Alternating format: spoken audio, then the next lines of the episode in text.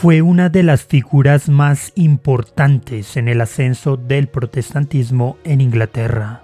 A pesar de ser un personaje con muchas contradicciones, fue usado por el Señor para establecer la verdad de la palabra de Dios en su nación.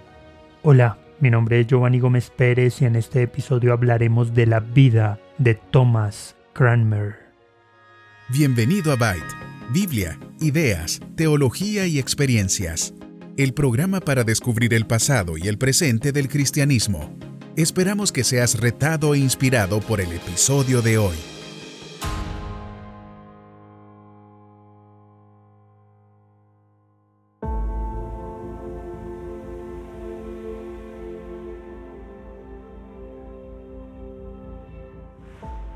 Thomas Cranmer nació el 2 de julio de 1489 en el poblado de Aslockton, Nottinghamshire, Inglaterra, siendo el segundo hijo de Thomas y Agnes Cranmer. Entre 1510 y 1511, Cranmer recibió una beca para el Jesus College en Cambridge. Estuvo apartado de sus estudios por un breve periodo debido a un matrimonio secreto del que pronto enviudó. Después continuó en Cambridge para finalmente ingresar a la universidad como clérigo. A partir de 1520, Cranmer empezó a reunirse con un grupo de estudiosos que analizaban las ideas de Martín Lutero.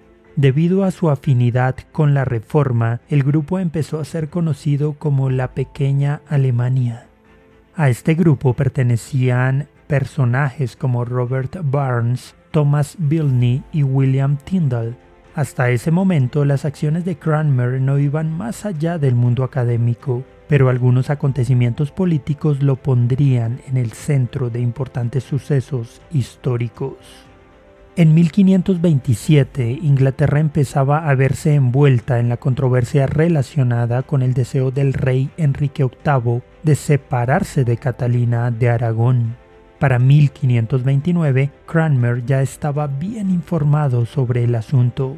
Sin embargo, para finales del año una plaga azotó al país y llegó hasta Cambridge, por lo que Cranmer decidió abandonar la ciudad e irse a la casa de su padre en Essex. Por pura coincidencia, el rey estaba en las inmediaciones y algunos consejeros reales decidieron buscar a Cranmer para discutir el tema del divorcio. Enrique convocó entonces a Cranmer para una entrevista y le comisionó la difícil tarea de argumentar sobre el asunto. Se dedicó entonces a buscar bases en las escrituras, en los padres de la iglesia y en los concilios eclesiásticos que pudieran amparar el divorcio. Cuando Cranmer terminó su tratado, se le pidió que lo presentara en Oxford y Cambridge. Gran parte de la argumentación giraba en torno al hecho de que Catalina era viuda de Enrique VII, hermano de Enrique VIII, así que el matrimonio se veía como antibíblico, ya que no concordaba con algunos pasajes del libro de Levítico. Cranmer luego viajó a Roma para defender sus argumentos y aunque fue bien recibido, sus postulados no produjeron ninguna decisión probablemente por razones políticas y no argumentativas.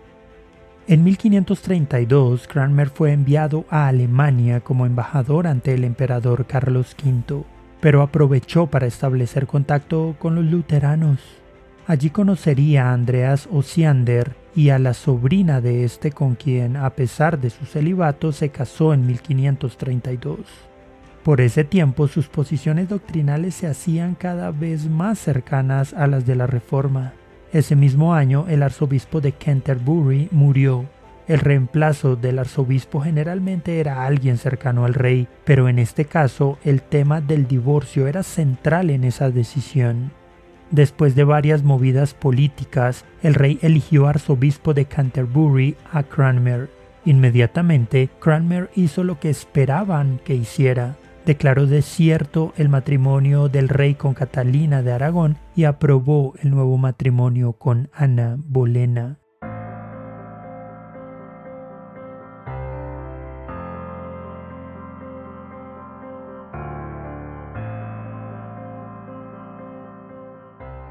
Más adelante, la promiscuidad del rey y el compromiso adquirido por Cranmer llevaron a este a aceptar las dudosas evidencias sobre un supuesto adulterio de Ana Bolena. Cranmer continuaría ayudando al rey a librarse de varios matrimonios sucesivos. No existía ninguna duda de que Cranmer simplemente hacía lo que le pedían, aunque es improbable que sus opiniones privadas fueran contrarias a sus acciones públicas. Sin embargo, Cranmer siguió trabajando en pro de una reforma, así que pronto promovió la publicación de la Biblia en el idioma inglés y emitió una promulgación que le daba la posibilidad a cada iglesia del territorio de tener una copia de las sagradas escrituras. En 1547, con el ascenso al trono de Eduardo VI, el único hijo varón legítimo de Enrique, llegaría el momento de Cranmer de aplicar las reformas que tanto ansiaba. Pero él no era el único en Inglaterra que luchaba por una reforma de la Iglesia. Varios intelectuales ingleses y extranjeros luchaban por la causa. También el tutor de Eduardo, Edward Seymour, así como su sucesor John Dudley, eran promotores de una iglesia nacional inglesa que fuera protestante. En medio de los cambios, a Cranmer se le permitió asumir el papel principal. Reescribió las liturgias públicas, las homilías, las oraciones privadas y los artículos de fe. Muchas prácticas del catolicismo romano, como el llevar velas en el día de la Candelaria, colocar cenizas en miércoles de ceniza, llevar palmas en domingo de ramos y encender incienso, fueron abolidas. Las imágenes en las iglesias fueron retiradas. La comunión ahora incluía pan y vino, se abolió el celibato clerical y la liturgia sería ahora en inglés. No obstante, quizá el aporte más importante de Cranmer a la iglesia en Inglaterra fueron los 42 artículos de 1553. En este documento se definieron las posiciones doctrinales de la iglesia de Inglaterra, se rechazó la doctrina del purgatorio y de la transubstanciación, la veneración de los santos y las reliquias. Se defendió la justificación por la fe, la salvación solo por Cristo y la supremacía de la Escritura.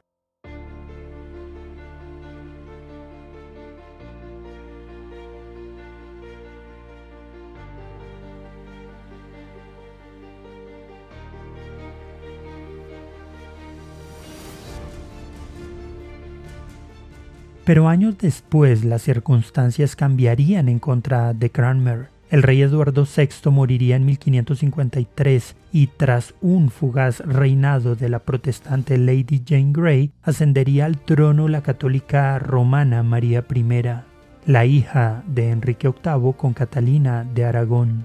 Pronto María ejecutó los cambios necesarios para convertir a Inglaterra nuevamente en una nación sometida a la Iglesia romana.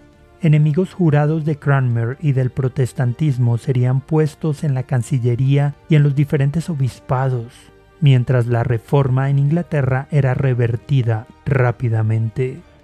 Inicialmente, Cranmer sería detenido por participar en una conspiración para evitar que María I subiera al trono. Sin embargo, todos sabían que la verdadera razón de su detención era que el divorcio de los padres de María había sido provocado por su consejo y también por su apoyo al movimiento protestante. En marzo de 1554 sería trasladado a una prisión junto con Nicholas Ridley y Hugh Latimer, dos importantes figuras de la Reforma inglesa. En septiembre de 1555 se iniciaría el juicio contra Cranmer que concluyó en febrero de 1556, año en el que sería humillado públicamente, degradado de sus cargos eclesiales y entregado al poder para su ejecución. Pero las autoridades querían que Cranmer se retractara públicamente de sus posiciones. Para esto fue obligado a presenciar el martirio de Ridley y de Latimer y luego trasladado a una prisión más amigable para ser persuadido de firmar varias retractaciones con el resultado final de un indulto. Cranmer cedería al final y firmó una retractación privada de sus opiniones reformadas. Sin embargo, la corona esperaba también una retractación pública, con el objetivo de asestar un golpe contundente a la moral del protestantismo. Con todo, fuese cual fuese su decisión, la corona estaba dispuesta a ejecutar la sentencia de muerte sobre Cranmer. Así, el 21 de marzo de 1556, Cranmer sería sacado de prisión para ser llevado a la hoguera, no sin antes requerir que se retractara públicamente antes de ser quemado. Pero la inminencia de la muerte hizo que Cranmer recobrara el valor, así que repudió los documentos de retractación que había firmado. De esta manera, Cranmer deshizo en un breve momento toda la propaganda que el Estado había difundido sobre su retractación y devolvió el valor a los reformadores sobrevivientes. Después fue llevado a la hoguera. Mientras su cuerpo se quemaba, mantuvo firmemente la mano derecha con la que había firmado la retractación en las llamas hasta que la mano fue consumida. Como diría J.C. Ryle, había pecado en gran medida, sí, pero también en gran medida fue su arrepentimiento. Al igual que Pedro, cayó, pero como Pedro volvió a levantarse. La muerte de Cranmer causó una profunda impresión entre los ingleses, no solo en ese momento, sino en las décadas siguientes. Ese impacto se mantuvo en el tiempo, pues todos los eventos de la ejecución serían recogidos por John Fox en su obra Acts and Monuments de 1563, actualmente conocida como el libro de los mártires.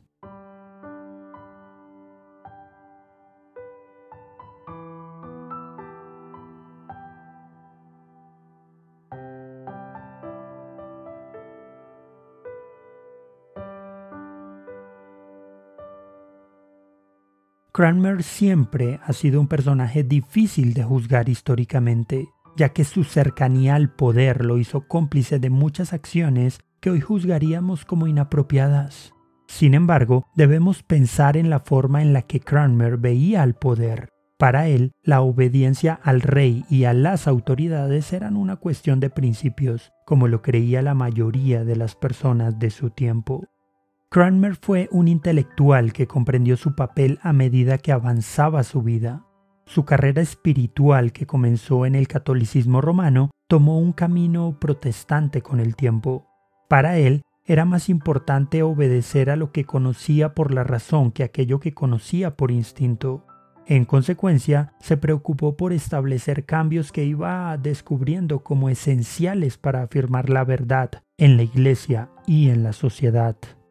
En cuanto a su pensamiento doctrinal, su estudio de teología descartó las áridas secuelas del escolasticismo medieval y se dirigió a las escrituras y a los primeros padres de la Iglesia.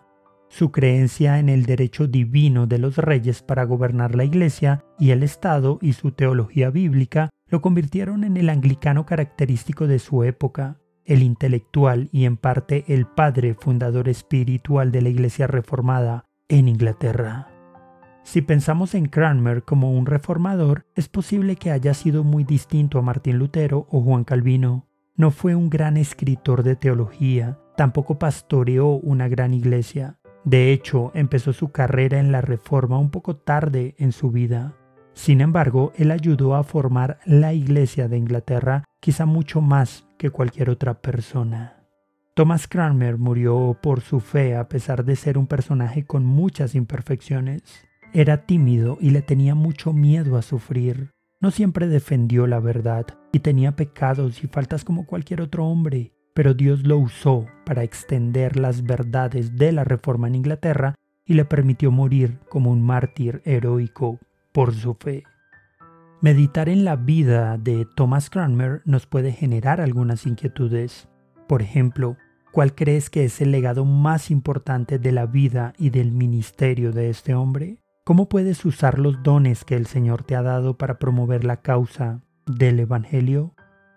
¿Crees que Dios puede usar a personas con un pasado difícil y una vida imperfecta para extender su obra? Gracias por escuchar este episodio. Esperamos que haya sido de bendición para tu vida. Este programa se emite con el propósito de exaltar a nuestro Salvador Jesucristo quien en su gracia nos ha provisto todo lo necesario para hacerlo posible.